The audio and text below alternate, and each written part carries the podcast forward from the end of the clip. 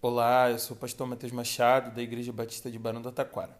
E esse é o Chá Comigo, o nosso podcast da nova geração, onde a gente compartilha devocionais diárias todos os dias, às 11 horas da manhã.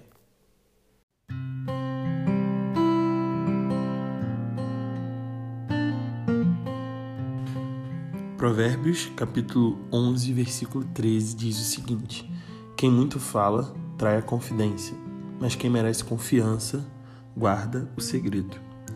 Quem já não se viu traído ou decepcionado com alguém que supostamente seria uma pessoa boa para guardar um segredo? Quantos de nós também já fomos essas pessoas que contaram os segredos dos outros? Você só contou para uma pessoa e de repente tudo estava arruinado. Os segredos são uma parte de todos nós. Cada um cultiva os seus e decide para quem vai contá-los. Mas aqui está uma dica para quem tem segredos a compartilhar. Cuidado com a pessoa que fala muito.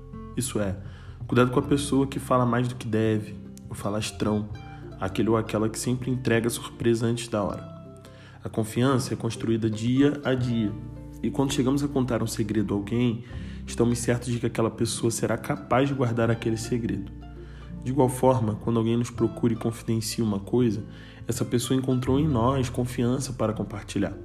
O convite de hoje é que a gente preserve isso que haja maturidade em nós para saber o que não devemos fazer com os outros, primeiramente porque não gostaríamos que acontecesse conosco. Isso me lembra uma história. Certa vez um homem procurou seu amigo e disse: Eu preciso lhe contar o que aconteceu com Fulano. E esse amigo lhe replicou: Você já passou essa informação pelas três peneiras? Aquele homem assustado e certo de que o amigo estaria pronto para ouvir aquele segredo de outra pessoa, pergunta, curioso, o que são as três peneiras. Ao que o seu amigo lhe explica. A primeira peneira é a peneira da verdade. Você pode comprovar que isso realmente aconteceu. A segunda peneira é a peneira da bondade. Você gostaria que alguém passasse adiante um segredo seu, como você está querendo fazer agora?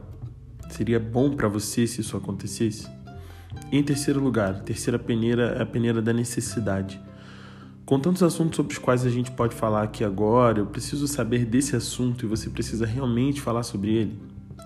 A história termina sem que a gente saiba qual é o segredo que aquele homem gostaria de contar. E que assim seja. Antes de querermos contar ou ouvir os segredos de alguém, passemos pelas três peneiras e lembremos-nos de como é ruim quando alguém nos expõe também. Termino dizendo que existem segredos que exigem acompanhamento, direcionamento e até ajuda profissional.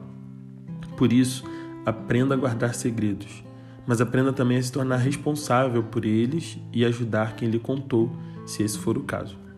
Que Deus te abençoe. Até breve.